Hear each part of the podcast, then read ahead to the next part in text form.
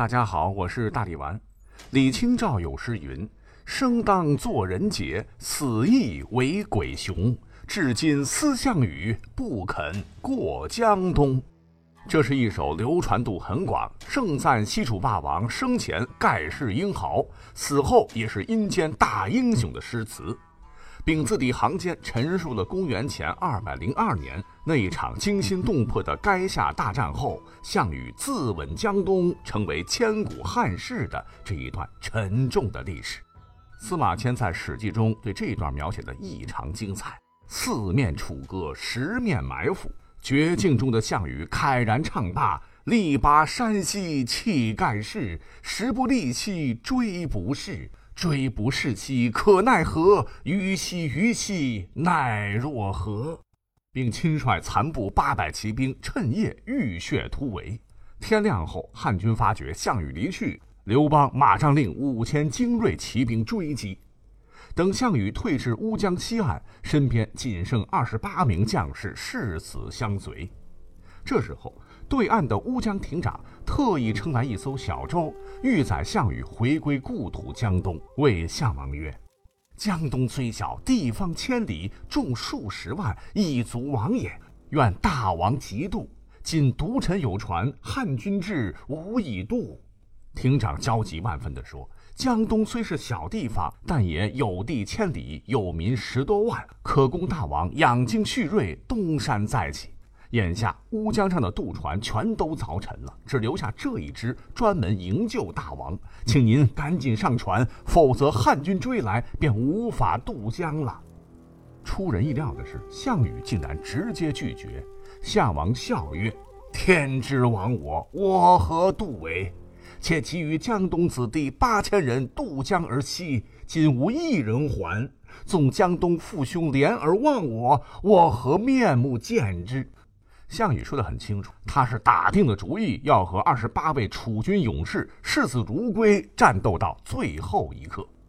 但这位顶天立地的大丈夫，此刻也铁汉柔情啊！他悲怆地托付乌江亭长说：“这匹乌骓马日行千里，所向无敌，相伴吾已八载，吾实不忍心，请你把他送回江东吧。”言毕。项羽下马步战，又一口气杀了汉兵几百人，自己也受伤十几处。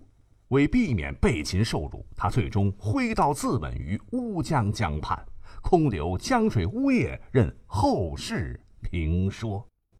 而在后世人看来，所谓“留得青山在，不怕没柴烧”，西楚霸王项羽当年明明是有机会渡过乌江而自保，说不定还能卷土重来，与刘邦再战。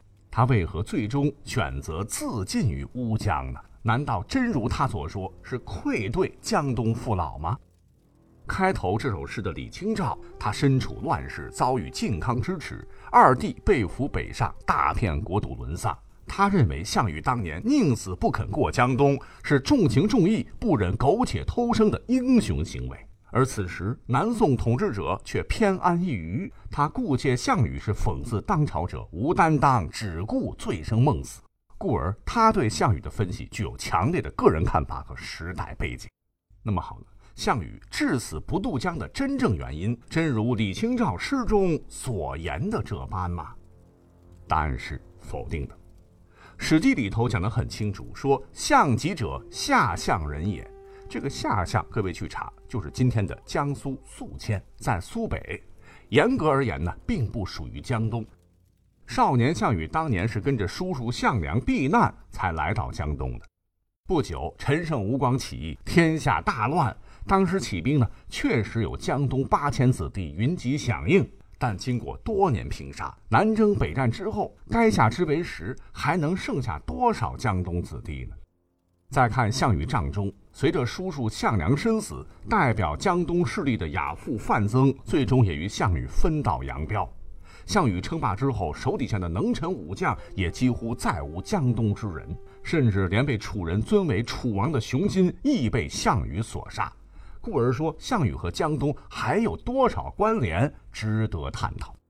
项羽自尽前怆然曰：“江东子弟八千人渡江而西，今无一人还。纵江东父兄怜而忘我，我何面目见之？”很可能，这并非项羽选择不渡江苟活的真正原因。其实，除了南宋的李清照，历朝历代都有不少文人墨客对这段历史进行过解读。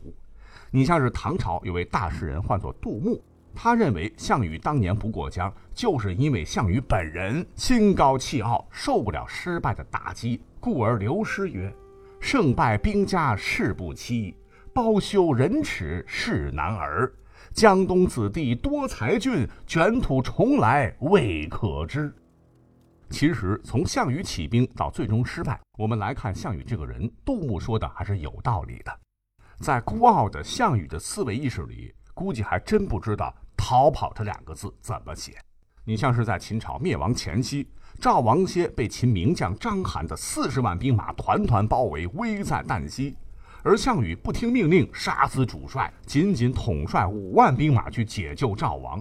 他根本就没有畏惧章邯，而是坚定此战必胜。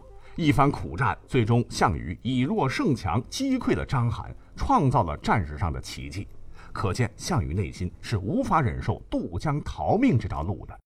就算是拼至最后一兵一卒，宁愿战死，也绝不会转身苟延残喘。对于杜牧的这番分析，后来北宋的大改革家、大文学家王安石是深不以为然。他也曾对项羽乌江自刎做过一番认定，他非常质疑杜牧的这首诗，说：“江东子弟多才俊，卷土重来未可知。”恐怕是。百战疲劳壮士哀，中原一败势难回。江东子弟今犹在，肯为君王卷土来吧？王安石是很不客气地说：“你们以为项羽是为了情义、为了面子而不肯过乌江吗？各位想一想，项羽就算当年他过江了，江东子弟知道他是谁吗？”王安石说的也是有几分道理的。各位知道吗？刘邦是出生在沛县。他在战国末期一直都是楚国故地，也就是说，刘邦和项羽按照现在的说法，那就是老乡啊。楚国人项羽非江东人，却统帅江东子弟南征北战，而同为楚人的刘邦也可以如法炮制，凭借楚人的身份来争取江东的人心呐。江东非霸王一人的江东啊。再者说，江南地区那个时候还并未发展起来。据考证，即使到了西汉人口最鼎盛时，江东人口合计也就最多一百四十余万。楚汉争霸时，江南人口肯定会更少。项羽即使回到江东，卷土重来的本钱本就不多。